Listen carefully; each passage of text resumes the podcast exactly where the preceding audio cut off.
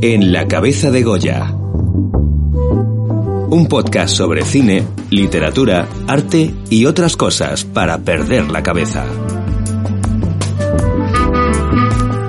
Bienvenidos una semana más al podcast en la cabeza de Goya. Buenos días, buenas tardes, buenas noches a todos, todas, todes. Muchísimas gracias por pasaros por aquí una semana más. Este podcast va a ser un poco diferente, voy a estar yo solo, pero vamos a hablar de uno de los temas que yo encuentro más interesantes, que es sobre la escritura del guion cinematográfico, ¿no? Los conceptos básicos que todo joven creador o, nuevo creador debería conocer si le interesa el mundo del guion, es como a modo introductorio y luego un poco del proceso creativo en concreto que, que tengo yo y que es del que más puedo hablar por mucho que, que haya leído. Y aunque esté yo solo, pues lo, lo dicho, David y Kitty nos traen también las recomendaciones de la semana, entonces vamos a escucharlas todas ellas. Recomendaciones de la semana.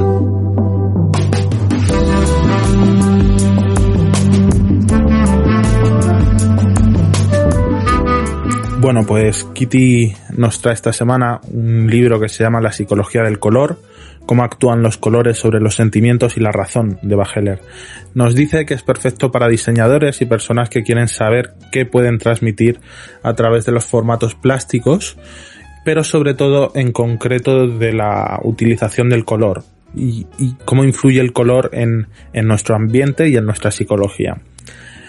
Nos dice además que es un, un libro muy recomendado especialmente para gente que trabaja con la imagen, ya sea diseñadores gráficos, directores de fotografía, mm, directores, realizadores, etcétera, etcétera.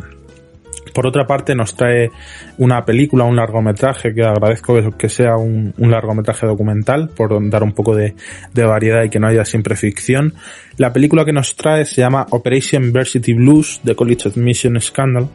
Escándalo en la universidad, traducido en español. Bueno, es un documental que habla un poco de, una figura concreta, que es el, el orientador universitario, que existe en Estados Unidos. Estos orientadores universitarios se encargan de intentar asesorar a, las familias y a los estudiantes las mejores maneras de, llegar a las universidades de prestigio, ¿no? Con, ya sean con, con becas de deporte o con becas de, de, de colaboración, de investigación, etcétera, etcétera. El caso mm, de este documental que se expone es como uno de estos asesores utilizaba puertas traseras para introducir alumnos de familias adineradas en, universidades de prestigio tales como Massachusetts, eh, Oxford, eh, creo que también la de California. Estas puertas traseras básicamente eran buscar una, una beca que no fuera una beca principal, sino que fuera, cuando hablamos de beca principal en los Estados Unidos existen las becas de deporte, las becas de investigación, etcétera, etcétera. Bueno, pues una beca que no es principal es de un deporte, por ejemplo, que no es trascendental o que no tiene gran relevancia, ¿no? Eh, se pone, por ejemplo, un, un, alumno que entra a través de una beca de, de, regata y luego a cambio, pues para también impulsar eh, esta manera de entrar en las universidades, pues eh, las familias desembolsaban cantidades de dinero en, en carácter o en, en modo de, de donación para la universidad concreta, ¿no? Es un, un, documental dirigido por Chris Smith y que por si os interesa lo tenéis disponible en Netflix. David, por su parte, nos trae una recomendación libre y un grupo de música. La recomendación libre que nos trae es jugar a la saga Dark Souls.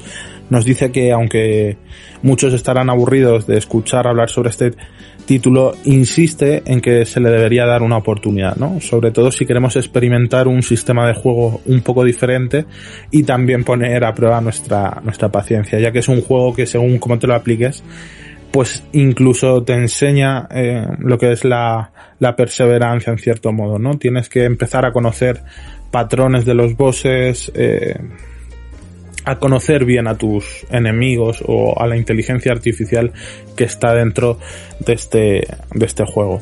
Además nos cuenta que tiene un lore muy profundo, es una historia muy, muy minuciosa, contada a cuentagotas, y que la verdadera magia reside en descubrir tú mismo sobre esta historia a través de diálogos, de objetos y del propio entorno que rodea eh, la jugabilidad y los espacios. Por otra parte, el grupo de música que nos trae es Nara. Es un grupo que está creciendo poquito a poco, no es muy conocido.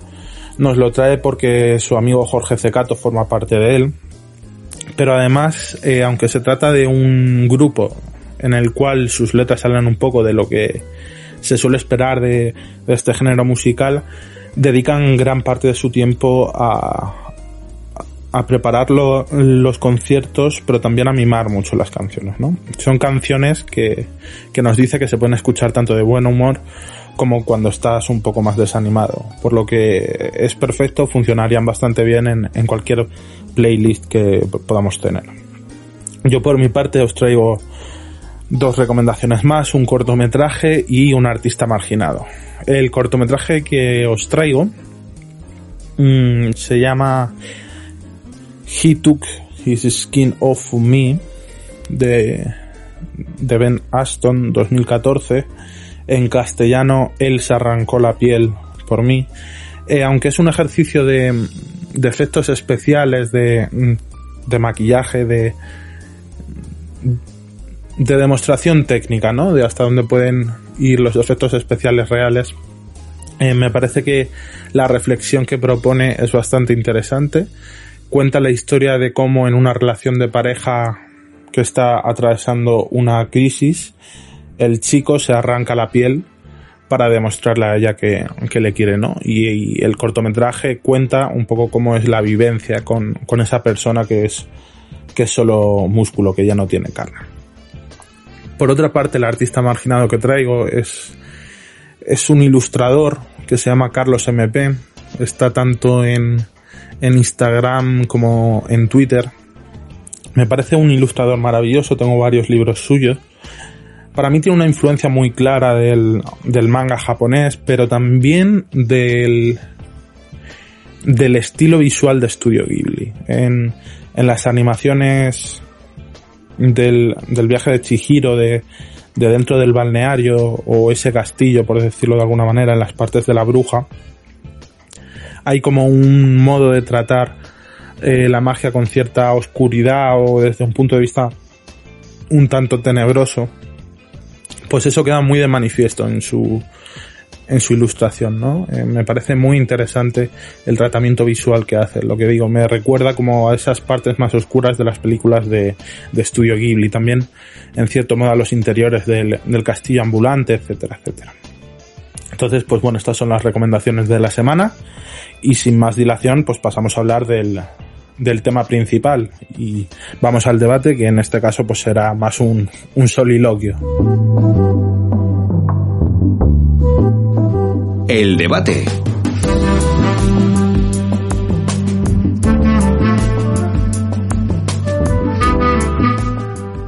Bueno, pues ya estamos de vuelta por aquí, en esta especie de debate a una banda. Como he dicho, vamos a hablar del guion cinematográfico. Pero antes de hablar en profundidad, creo que es necesario introducir unos conceptos clave muy sencillos que todo el mundo debería conocer cuando se habla del guion cinematográfico.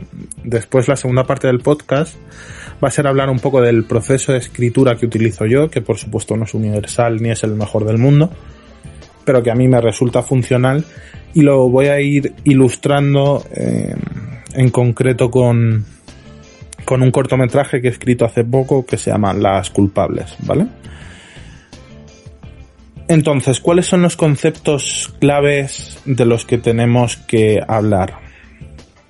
El primero, aunque quizás demasiado específico, pero me gusta hablar de él, de los primeros, porque es uno de los que le da más potencia y más redondez a un guion, en cierto modo, es el, el llamado toque Lubitsch. El toque Lubitsch normalmente es la encarnación de, de un objeto que sirve como hilo conductor para revelar actos de verdad a lo largo del guion. O simplemente eh, elementos que se mantienen vigentes de una manera secundaria, pero que tienen una relevancia posterior, trascendental en la trama. Me explico. Voy a intentar eh, poner todos los ejemplos de definiciones con alguna película que sea accesible o que sea bastante conocida. Eh, por ejemplo, El apartamento de Billy Wilder, 1960. En esta película, que cuenta una relación de amor entre un hombrecillo que busca la meritocracia a través de complacer a sus jefes y una ascensorista que no tiene muy clara cuáles son sus prioridades en la vida, pues empieza una especie de, no de juego de seducción, pero de, de, intentar conseguir el amor de esta chica, de la ascensorista, la señorita Kubelik, por parte del protagonista. En una secuencia, en ese apartamento, que es el elemento principal de interés para los jefes del protagonista, aparece un espejito, un espejito de mano pequeño de bolso que tiene eh, la parte de, de plata rota y un día en la oficina al señor al señor protagonista, a, este hombrecillo le da por sacarlo para ver cómo le queda un sombrero. Y ella eh, abre el, el espejito roto y dice que es su espejito, que donde lo había encontrado, que lo había buscado hace un tiempo. Eh, de esta manera Billy Wilder nos está diciendo muchas cosas, ¿no? Es un elemento secundario que puede parecer que cuando aparece dentro del apartamento no tiene la mayor relevancia, es como un objeto que se ha dejado alguna de las amantes de los tantos que se dejan de los jefes, pero aquí nos está diciendo que el sujeto deseado mantiene una relación con un superior, ¿no? Entonces ya se abre se abre el conflicto y hay una encarnación del conflicto a través de ese espejito. Ya nos dice que el sujeto deseado no, no está libre, si queremos decirlo así, o, o, mantiene una relación. Y además es con alguien de la empresa.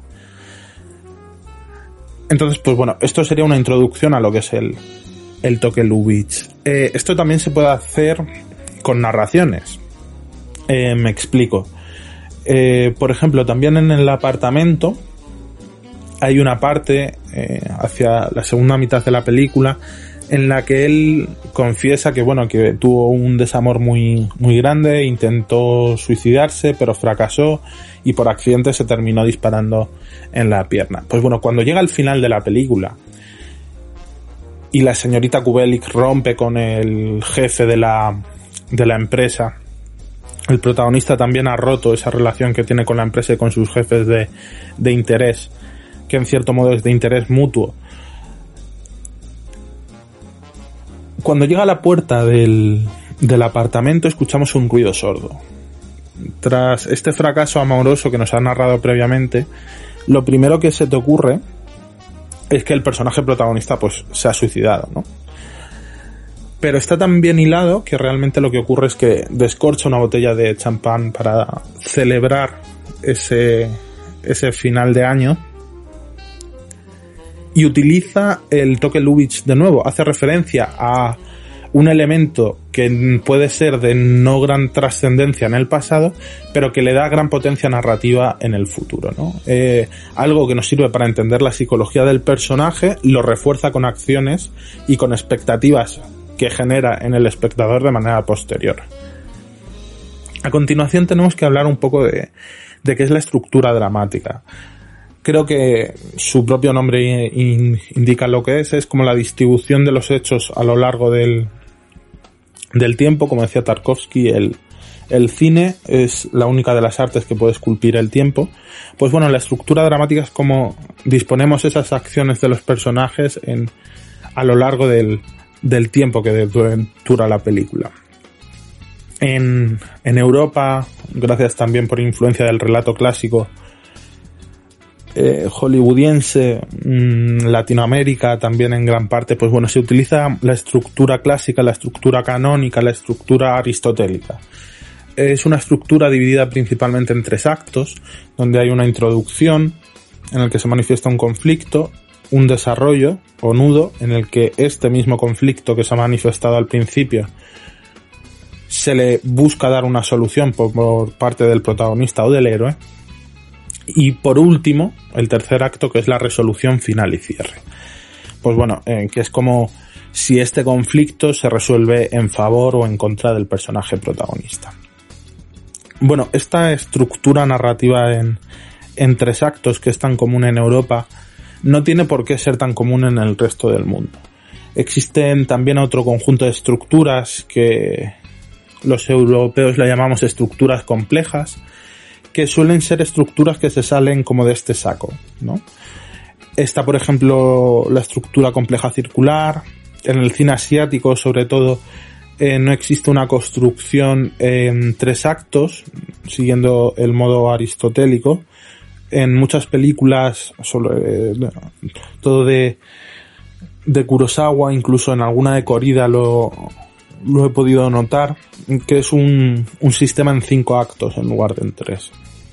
Que bueno, si hacemos una reducción muy básica y muy a lo sencillo, sí podríamos eh, meterlo con calzador, sacando algunas cosas dentro de, del, del relato aristotélico. A continuación tenemos que hablar de otro de los conceptos que ya ha salido, que es el conflicto, ¿no? El conflicto será en el conjunto de acciones que ejecute un personaje que puede ser antropomórfico o no, o una encarnación del destino, y que serán el conjunto de elementos que opongan el deseo o que se opongan a cumplir el deseo del protagonista. ¿Por qué digo que puede ser antropomórfico o no? Porque puede ser eh, un antagonista encarnado en, en un personaje villano, pero también puede ser la figura del monstruo, la figura del, del villano, como digo, y la figura de la bestia. Pero hay a veces que no es una encarnación física, sino es el conjunto de acciones que supone el propio destino lo que manifiesta el conflicto del personaje. Eso, por ejemplo, lo tenemos en, en la película Donnie Darko, ¿no? Donde no existe un personaje antagonista, sino que es el propio destino y el juego con la línea temporal lo que supone el antagonista y anticipa la muerte del, del protagonista y le da tiene una suerte de estructura cíclica, parece, pero que realmente no es una estructura compleja circular, es, son tres actos, ¿no? Pero los viajes en el tiempo pues tienen como un conjunto de, de paradojas que normalmente tratarlas en el cine es algo bastante, bastante complejo. Este conflicto muchas veces está también muy relacionado con la estructura dramática y otro elemento del que no hemos hablado que son los puntos de giro. Los puntos de giro son aquellos actos, consecuencias, manifestaciones, como queramos decirlo, acciones incluso, em, que separan cada uno de los bloques de la estructura narrativa. Es decir, el primer punto de giro separa la introducción o el acto 1 del nudo o el acto 2. El segundo punto de giro es el que conecta el acto 2 con el acto 3. ¿Vale? Aunque no se suele considerar punto de giro, yo creo que en todos los guiones existe un punto que suele ser alrededor de la mitad de la película, que es el punto de no retorno, que es aquel punto en el que ya el personaje se ve obligado a seguir hasta el final del camino, que no puede desandar, que no puede abandonar el conflicto, ¿no? Esto nos lleva también a hablar del, de lo que se llama el eje de acción. El eje de acción es lo que marca el personaje. Es cierto que hay realizadores que apuestan por la resolución de los conflictos desde el punto de vista del diálogo, tales como Woody Allen, por ejemplo, donde la mayor parte de sus películas los conflictos se manifiestan de manera hablada, pero se resuelven también de manera hablada, en ese tono de sátira o de, o de comedia. Hablo de películas como por ejemplo Annie Hall. No son tanto las acciones de los personajes, pero lo normal es que la propia acción del personaje sea una manifestación visual de los conflictos propios. Me refiero, vamos a seguir ilustrándolo con el, con el apartamento. Si hablamos de la estructura dramática, volvamos un poco hacia atrás. Eh, para mí el primer punto de giro, que podría ser un poco cuestionable, no es algo inamovible, para mí el punto de giro es el momento en el que el protagonista se encuentra por primera vez... Sí, eh, por primera vez con la ascensorista. Ese sería el primer punto de giro. Va a ser lo que va a desencadenar. O eso también podría ser el incidente incitador, dependiendo del autor que leamos. Pero bueno, para mí es el primer punto de giro porque es lo que desencadena el conflicto. El punto de no retorno para mí es el momento dentro del apartamento en el que ella intenta suicidarse, hacia la mitad de la película más o menos, ¿no? Eh, si lo hiciéramos por páginas, como dicen algunos autores, pues bueno, la introducción en un largometraje de alrededor de 90 minutos son 10, 15 o a lo sumo 20 minutos de presentación del personaje, de entender su psicología, de identificar a los protagonistas y jerarquizar el resto de intervinientes. El punto de no retorno se encontraría alrededor entre el minuto 40 y yo diría que 55. El segundo punto de giro entre el 75, 70, vamos a decir del 70 al 80 y del 80 al 90, 95 eh, sería el, el, tercer acto. Bueno, pues este punto de, no retorno para mí se encuentra en el momento en el que ella intenta suicidarse.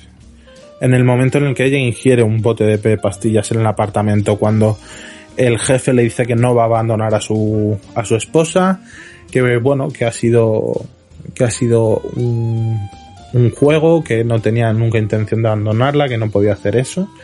De hecho, en, en esta parte también aparece un poco una especie de, de toque Lubitsch, que es esa trama mm, secundaria que parece no relevante, que es un día que está la señorita Kubelik por la oficina, sube donde está el alto mando, el dueño de la empresa, y habla con, y habla con la secretaria y le dice, ten cuidado que a mí me dijo que iba a dejar a su mujer, que iba a dejarlo todo, que se iba a venir conmigo y mira cómo estoy, soy su secretaria y no puede ni mirarme a los ojos. Pues bueno, esto se manifiesta también en, en esta parte de la trama, ¿no? Cuando aparece la ruptura amorosa se, se menciona a esta secretaria y se dice que tenía razón. Y posteriormente también se vuelve se vuelve a mencionar y vuelve a aparecer en el momento en el que la secretaria llama a la esposa de este hombre y le dice todas las amantes que, que ha tenido. Entonces, pues bueno, el segundo punto de giro, el que salta del acto 2 al acto 3, yo diría que es el momento en el que ella rompe la relación definitivamente en la, en la Nochevieja con su jefe. ¿Por qué me interesa el apartamento? Porque eh, si leemos algunas teorías del guion cinematográfico, no hablan de una estructura lineal, sino que construyen los puntos de giros en cuanto a la construcción de la tensión dramática. ¿Qué tiene de interesante el apartamento? Que juega con un concepto que no suele estar en todos los guiones, que es el anticlímax. Si el clímax lo entendemos como el momento de mayor tensión dramática donde el protagonista está al borde de la resolución del conflicto en favor o en su contra, el anticlímax es un juego con las expectativas que tiene el guionista del espectador sobre la resolución del conflicto. Volvemos a ese toque Lubitsch, que por eso me parece uno de los guiones más maravillosos que existe, que haciendo utilización del toque Lubitsch en el que el protagonista cuenta la historia de cómo intenta suicidarse por una relación de pareja, al final de la película se crea el anticlímax utilizando ese elemento del pasado. ¿Cómo se construye? Como hemos dicho, ella llega corriendo a la puerta del apartamento, está delante, no puede entrar, está tocando la puerta y se escucha un sonido sordo, un golpe sordo, que parece un disparo, pero que en realidad es este este, este corcho que sale de, de la botella de champán. Eso es un anticlímax, ¿no? Juegas con las expectativas sobre la resolución del final. Aún así, aunque el apartamento pueda parecer una película dulce, tiene un final bastante amargo, bastante cuestionable, podríamos decir incluso, en el que no queda muy clara cuál va a ser la resolución del conflicto. De hecho, incluso se le podría añadir a la película 15 o 20 minutos. A mí me parece maravillosamente como está, porque me parece que es dejarlo muy arriba en la tensión dramática, que es que él se sienta a jugar, se ponen los dos a jugar a las cartas, él sonríe, le dice, estoy enamorado de ti, te quiero, y ella dice, echa otra carta. Lo que nos está diciendo Billy Wilder con estas palabras es que ella va a hacer el ejercicio de intentar quererle, pero que no hay garantías de que lo vaya a conseguir, ¿no? Nos está resolviendo el conflicto de que están juntos, sí, pero ¿en qué medida, no? Lo deja un poco en el aire para, si tenemos una visión un poco más optimista, pues pensar que bueno, que ella cambiará, se dará cuenta de que ese tipo de hombres no le aporta nada esa clase de sinvergüenzas con los que va. Y que por otra parte, pues, eh, si nos acercamos más al punto de vista negativo, pues diremos que ella terminará saliendo con otro de estos tipos. ¿no? Entonces, pues bueno, ya hemos hablado de los elementos principales que son los personajes, las expectativas del, del, del espectador, el clímax, el anticlímax, tensión dramática, los ejes de acción, puntos de giro, conflicto, estructura dramática o narrativa y el toque Lubitsch. A continuación vamos a hablar, pues, intentando ilustrar, porque me encantaría poder deciros cómo fue el proceso de escritura del, del guion del apartamento, pero no, lamentablemente no lo conozco. Eh, voy a desmigar un poco el sistema de estructura para escribir que tengo yo. ¿Vale? Eh, el sistema que utilizo yo es un sistema dividido en siete fases, gran, gran parte influenciado por una herencia, vamos a decirlo, o por un aprendizaje en consultorías con, con Dani Campos, que es un, director de cine que ha hecho muchos cortometrajes, tiene más de 500 premios en cortometrajes, acaba de terminar su primer largometraje Duna y está intentando levantar su segundo largometraje, entonces pues bueno, mm, está trabajando en, en ello y yo he aprendido mucho de él, he aprendido en, en gran medida pues parte de este proceso, ¿no? Eh, también leyendo autores, pero en sus consultorías pues era más como un curso de guion casi personalizado que, que una consultoría al uso, porque aprendías mucho de cómo era el proceso de, de escribir. Entonces en la fase cero, yo le llamo fase cero porque es una fase que se le puede llamar puesta a no desarrollo o sujeta a no desarrollo. Me explico. La fase cero es la documentación y el tema cuando un guionista empieza a escribir es porque algo le llama la atención, algo le interesa, eh, hay algún elemento que despierta su curiosidad o que le inspira, como puede ser pues una canción, una secuencia de una película, un cortometraje, una conversación en el metro. Yo por eso siempre digo que hay que llevar eh, algo para ir apuntando constantemente si eres guionista, porque muchas veces lo que decimos que la realidad supera la ficción, ¿no? Pues escuchar una conversación de manera desapercibida que puede pasar desapercibida en el metro o en el bus, pues sorprende mucho y, y tiene a veces una riqueza que dices, bueno, aquí hay una historia súper potente. Si sois más perros como yo, pues lleváis un grupo de WhatsApp en el que estáis vosotros solos, que le llamáis notas de guion y vais apuntando todo. Entonces, pues, esta fase le llamo supuesta, sí, supuesta o o sometida en ocasiones a no desarrollo porque el, el hecho de encontrar un tema y comenzar el proceso de documentación teórica, es decir, intentar, una vez que encuentras un tema, tu cabeza automáticamente empieza a maquinar, empieza a darle vueltas y aunque divido este proceso en diferentes fases, pues eh, intentas conocer un poco cómo es el enfoque que, que, le podrías dar, de qué manera lo podrías abordar. Y hay un proceso de, de documentación, porque por ejemplo en, en las culpables yo tengo varios amigos, amigas, amigues, eh, conocidos, conocidas, conocides, transexuales o, transgénero, no, no me matéis porque no sé cuál es el, el término correcto al 100%, ¿vale? Entonces vamos a dejarlo en personas trans, en las que eh, cuando hablaba con ellos, ellas, ellas, pues me daba cuenta de que cuando lo decían abiertamente, había como un proceso de culpabilidad por parte de los padres, ¿no? De los padres se sienten culpables de las decisiones de sus hijos, ¿no? Y parece que ser una persona trans pues era algo como que habían fallado en la, en la educación. Esto viene también que aquí viene el proceso de documentación, estuve hablando con psicólogos, con trabajadores sociales, con asociaciones LGTB y plus en las que me decían que hay una concepción occidental, herencia de la tradición judeocristiana, que es que los hijos son una, una extensión del padre, ¿no? Eh, son una prolongación del padre. De hecho, existe una cosa que se llama las expectativas volcadas o proyectadas que de manera inconsciente los padres proyectan en sus hijos.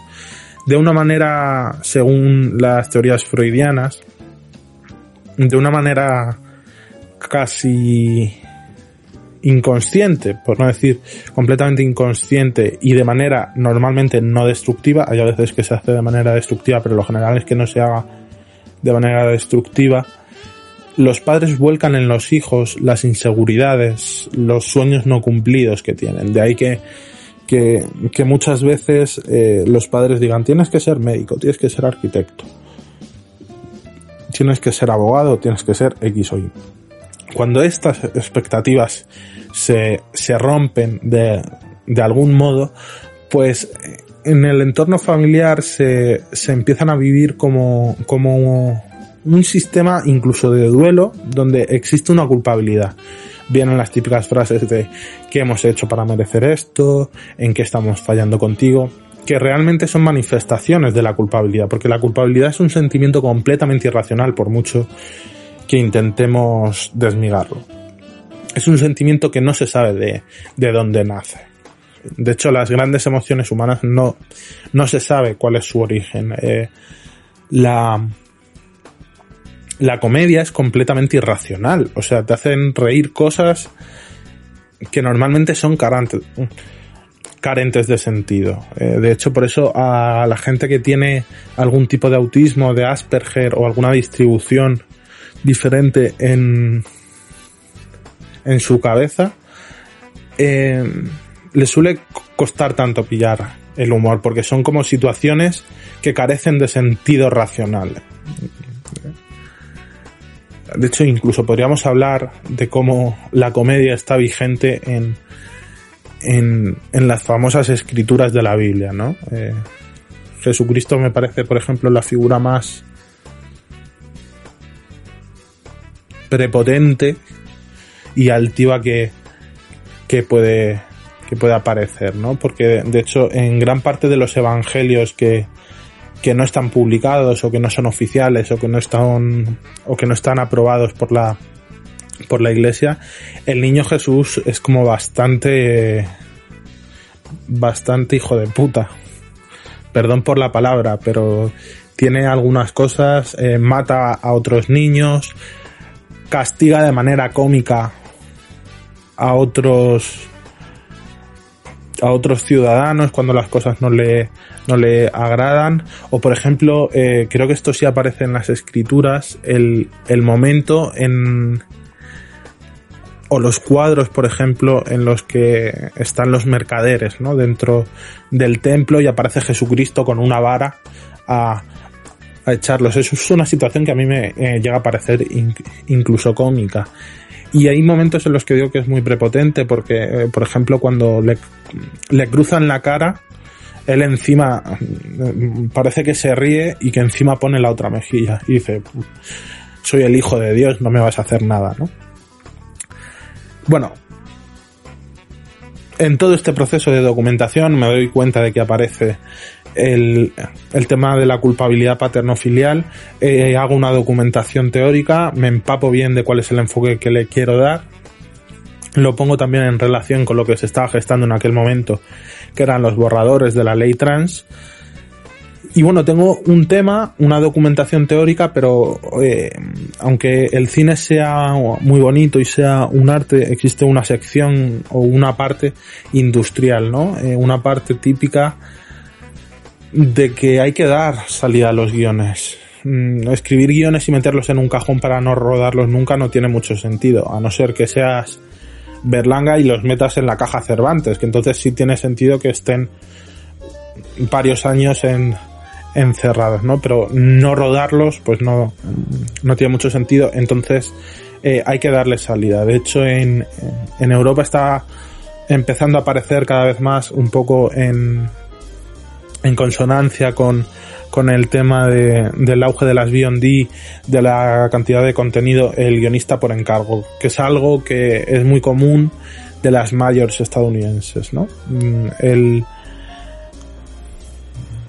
el sistema europeo se fundamenta en una manera o en una jerarquía diferente, ¿no? Que, o en una manera de trabajar diferente en la que el guionista escribe y el productor hace el estudio de mercado. En, ese, en, en ese orden, ¿no? Entonces, en, en, Estados Unidos, en las mayores es un poco diferente. El productor hace el estudio de mercado, sabe lo que va a funcionar en una fecha concreta, y pide al guionista que escriba una película. Por ejemplo, el productor hace un estudio de mercado, ve cuáles van a ser los próximos estrenos. Esto es muy, muy vago y muy vacuo y, por supuesto es mucho más complejo, pero eh, mira los estrenos que se van a hacer por Navidad, hay un drama familiar, un no sé qué, una película de animación sobre la Navidad y dice, vale, pues aquí tengo mi oportunidad, voy a sacar una comedia romántica ambientada en, en Navidad y voy a hablar con este actor que sé que tiene disponibilidad y este otro y lo voy a ambientar en este sitio porque me desgraba fiscalmente tanto y necesito eh, lavar este dinero o reconvertir o reinvertir este dinero. Entonces, pues bueno, teniendo estos parámetros se los pasan al guionista y el guionista se encarga de, de escribir. Eso en Europa no es tan común, pero está empezando a serlo. Entonces, pues eso, eh, no podemos desestimar o, dejar de valorar la sección industrial porque a lo mejor de aquí a 10, 15 años los que queráis, barra queramos ser guionistas, si tenéis interés, pues eh, a lo mejor el pan de cada día es trabajar así, es trabajar por encargo. Tras esto, tras este proceso de, de, documentación teórica, hablo de esto porque creo que es muy necesario hacer una documentación industrial. Eh, es algo que en los libros que he leído y manuales de guion no se le dedica el tiempo suficiente, que es eh, dedicar un mes, dos semanas, dependiendo del horario que tengas y la cantidad de tiempo, a ver continuamente películas sobre la temática y el enfoque que tú quieres hacer. Porque aparte de llenarte la cabeza de referencias, vas a ver las cosas que funcionan y las cosas que tú aparece, que bajo tu parecer o tu criterio no.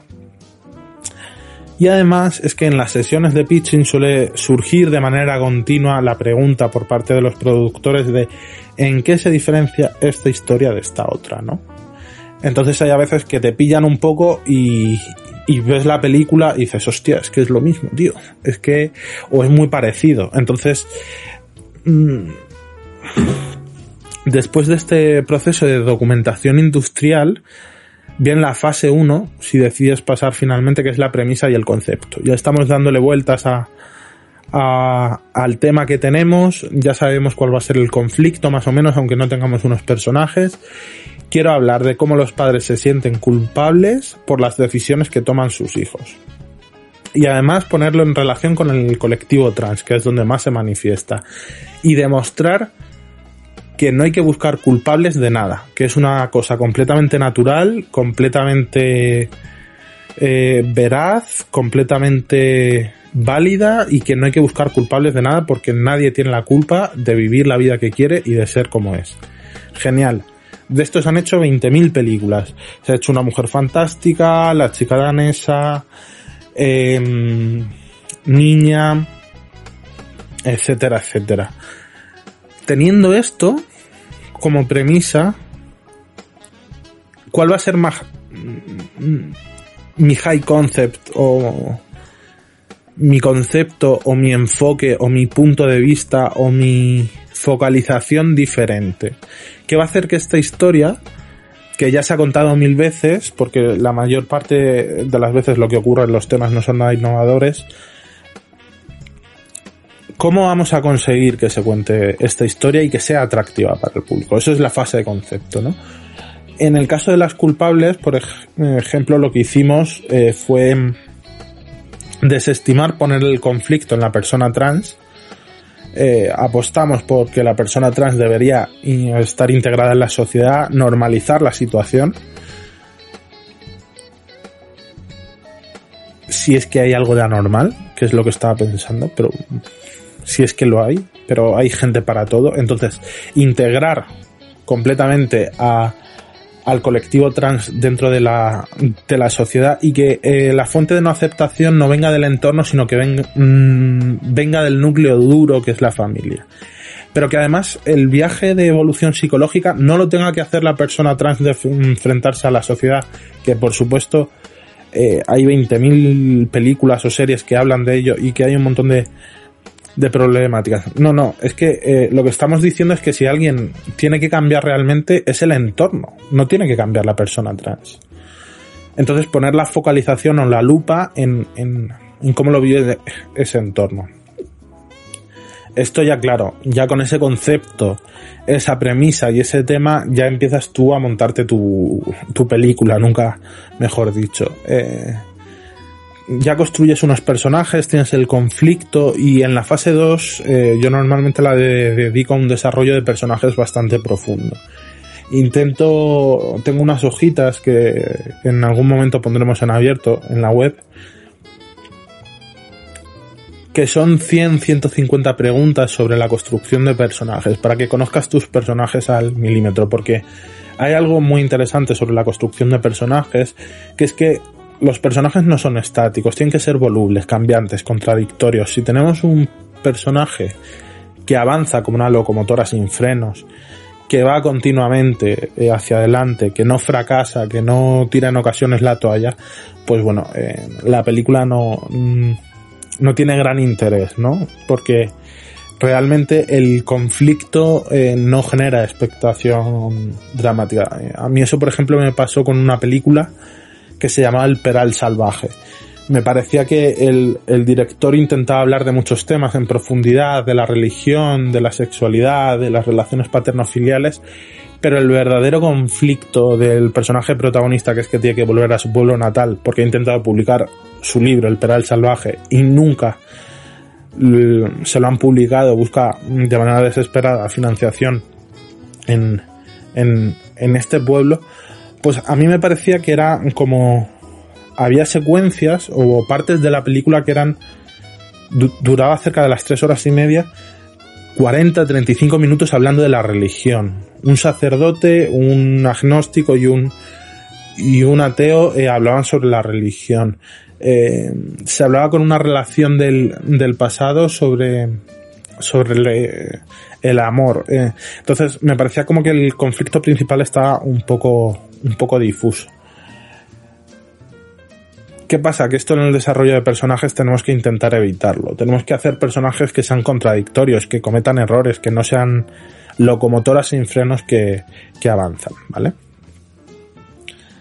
Después de tener esto eh, y de construir también bastante bien el contexto en el que se van a mover tus personajes, quizá aquí tenemos que volver a la fase de de documentación teórica a la fase cero para pulir algunos detalles eh, porque claro es que eh, hay ciertos conflictos que no lo afrontan de la misma manera. Por ejemplo en las culpables nos ocurría una familia eh, del barrio de Salamanca en Madrid que de la Cañada Real no entonces pues bueno es el momento ya de en tu cabeza tienes eh, bastante asimilado ya de qué quieres hablar y es el momento de coger esos personajes protagonistas que has construido porque a lo mejor tienes que volver eh, y desarrollar algún secundario que te haga falta, un personaje de paso, un confidente o algo de manera muy escueta y ya hacer una sinopsis corta, que es en tres, cuatro líneas, pues definir de una manera muy clara eh, de qué vamos a hablar, ¿no? Mm, en el caso de las culpables, pues Soledad, una madre solitaria que ha criado a su hijo Pablo durante toda la vida, descubre, después de que su hijo se tome un año sabático, que su hijo siempre ha sido una mujer y aunque dice aceptarlo, sus actos demostrarán que no, que vienen impulsados por la culpa. Eso sería una sinopsis corta, ¿vale? Eh, una sinopsis de está claro el conflicto, no acepta a la nueva identidad, nueva entre comillas, em, de su hijo barra hija barra hije, entonces em,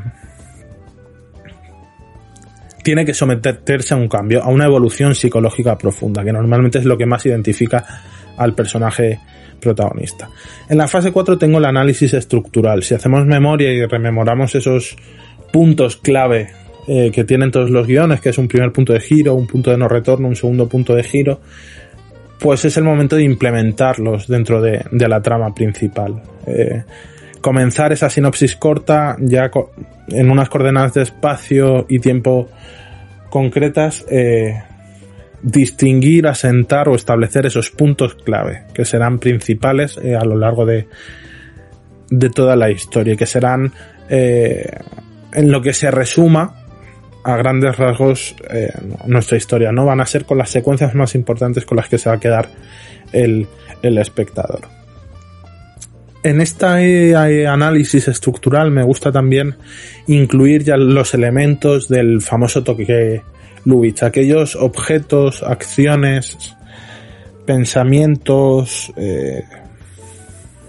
intenciones, todo ello que pueda poder parecer de primeras algo secundario, pero que cuando se ejecuta la acción principal recobra gran, gran protagonismo.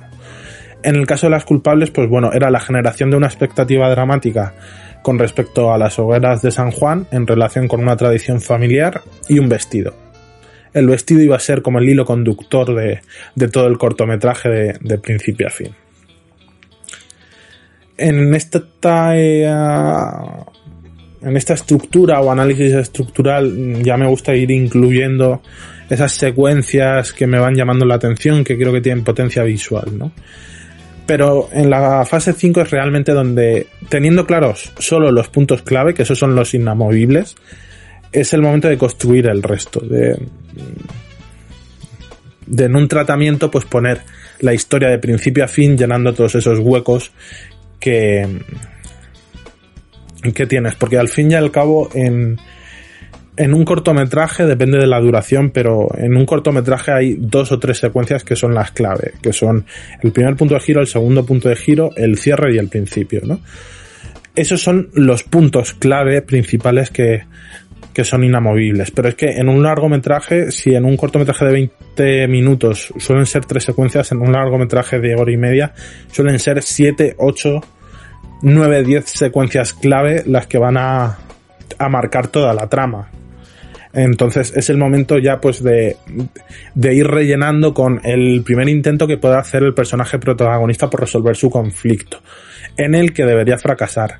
El segundo intento que parece que gana, pero que luego nos damos realmente cuenta de que no. Eh, construimos qué va a hacer el personaje antagonista para enfrentarse a los intentos del protagonista. O sea, ya tienes más o menos un armazón estructural, pues es el momento de, ponerlo todo bien desarrollado en un tratamiento, porque lo común, eh, sobre todo si se trabaja por encargo, pero también eh, cuando estás gestando una, nueva película, eres por ejemplo, eh, no sé, pongo el ejemplo de, de Rodrigo Sorogoyen, cuando hizo Que Dios nos perdone, firmó tres películas con, con Tornasol y con Antena 3. Tenían que ser tres películas diferentes.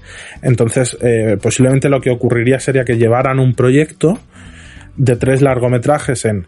El primero vamos a hablar de...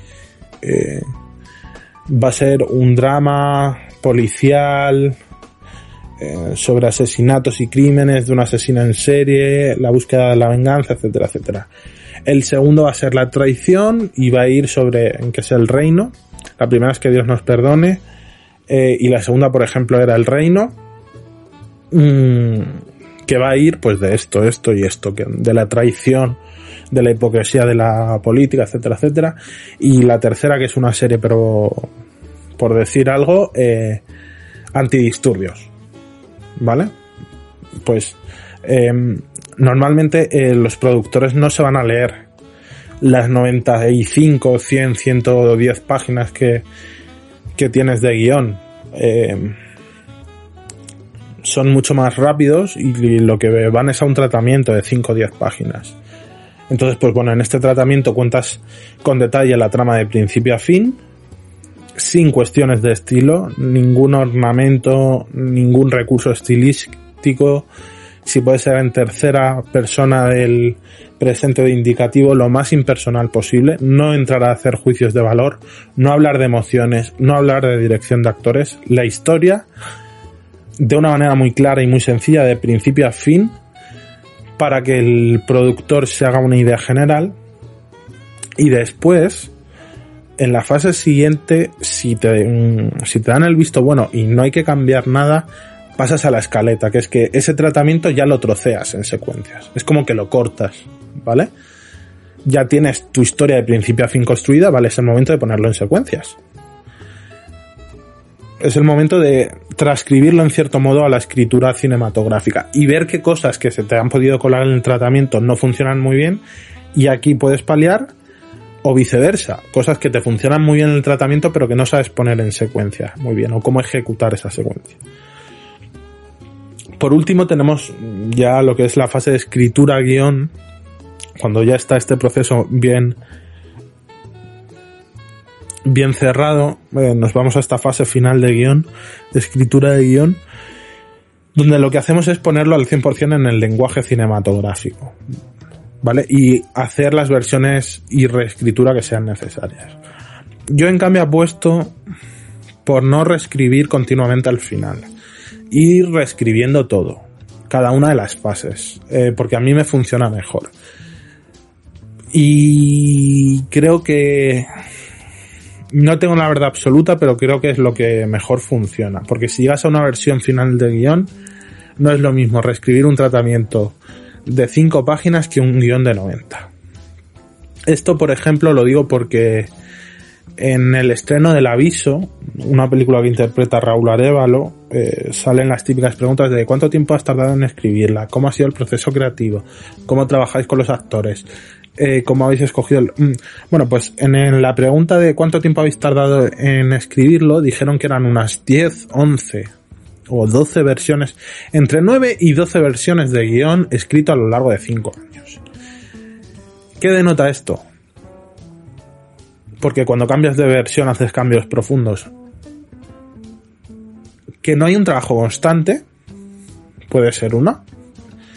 Que no existe un proceso reflexivo, sino que es como un poco escritura, estos formatos de escritura que dice Robert McKee de,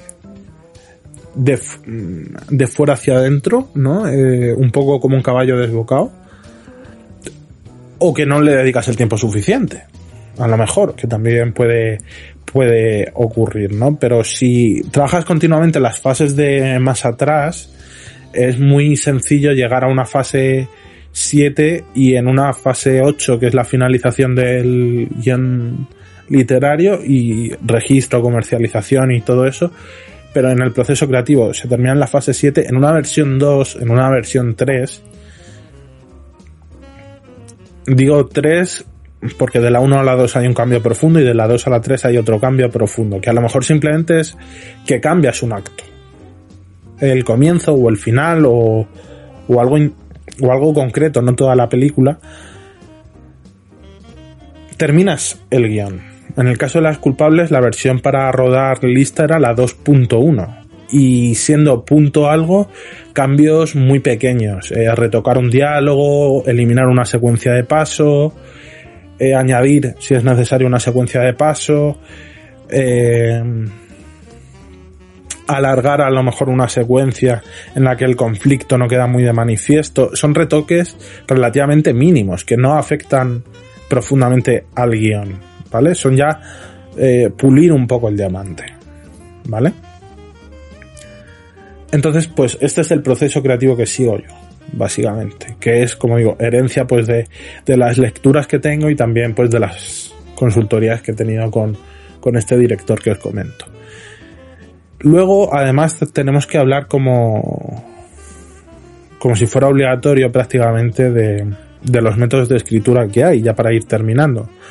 Eh, yo recomiendo siempre, cuando no se sabe por dónde empezar, cuatro libros, que es el manual de escritura de guion de Sitfield, el guion Sustancia y Estructura de Robert McKee, cómo transformar un buen guion en un guion excelente de Linda Seger y Las paradojas del guionista de Daniel Tuau. Me parece que son como cuatro libros completamente necesarios para entender cómo es la escritura de guion, en los que conforme vas más leyendo y vas más indagando, te das cuenta de que habrá cosas con las que no estás de acuerdo. ¿eh? Yo hay, hay cosas con las que no estoy de acuerdo, por ejemplo, en cuanto a nomenclatura. Eh, un ejemplo, con Sitfield, por ejemplo, no estoy de acuerdo con la definición que él da como tema. Ponía, por ejemplo, ET es una película que va de un niño que tiene pocos amigos, se reencuentra con un extraterrestre que llega a la Tierra y el niño le ayuda a este ser de otro planeta a volver a su hogar. Para mí eso no es el tema. Para mí eso es la premisa argumental. Incluso una sinopsis corta. Depende de lo desarrollado que esté el proyecto, pero vamos a dejar lo que es una premisa. Para mí el tema de la película es como el ser humano es capaz de romper las fronteras de la especie para establecer relaciones de amistad. Ya no solo con el mundo animal, sino con especies completamente desconocidas como puede ser un extraterrestre de, de otro planeta. Con Robert McKee me pasa, por ejemplo, cuando habla de las Biblias o, o, o tratamientos. Para él las Biblias pues son las Biblias que circulan en, en, la actualidad dice que no son verdaderas Biblias, que son guiones con las suficientes palabras como para que un lector medio pueda seguirlas. Y para él más bien la Biblia es como la escaleta.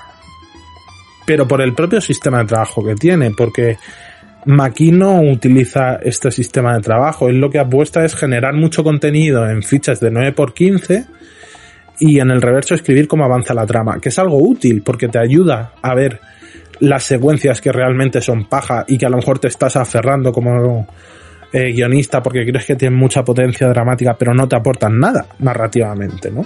Que eso te ayuda muy bien a hacer limpieza. Pero para mí la Biblia, tratamiento, sinopsis desarrollada, pues es esto, no es tanto una escaleta, son, son cosas diferentes.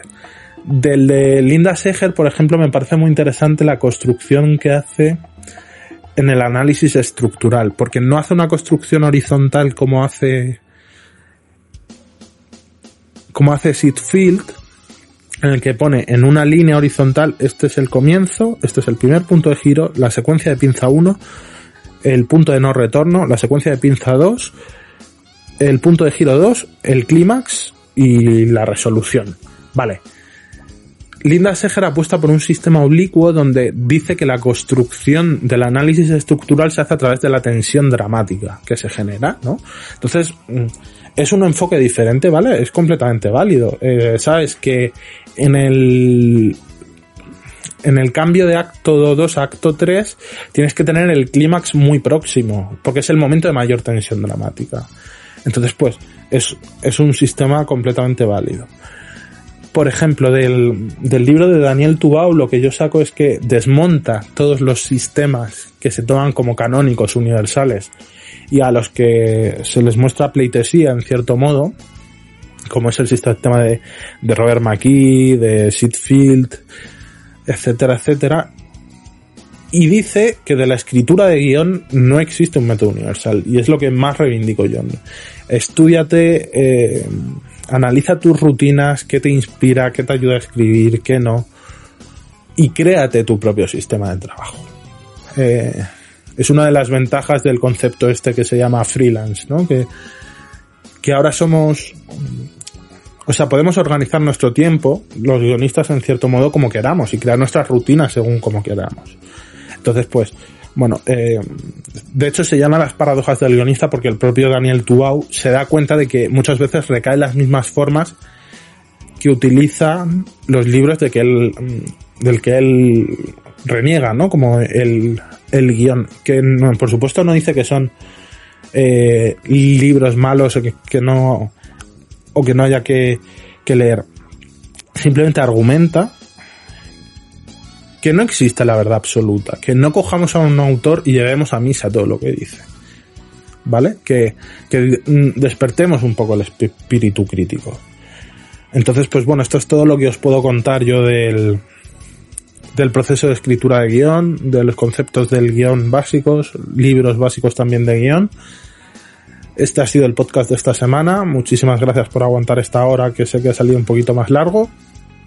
Y, y nada, pues confiamos escucharnos la semana que viene. ¿Vale?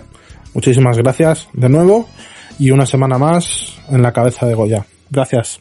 Chao.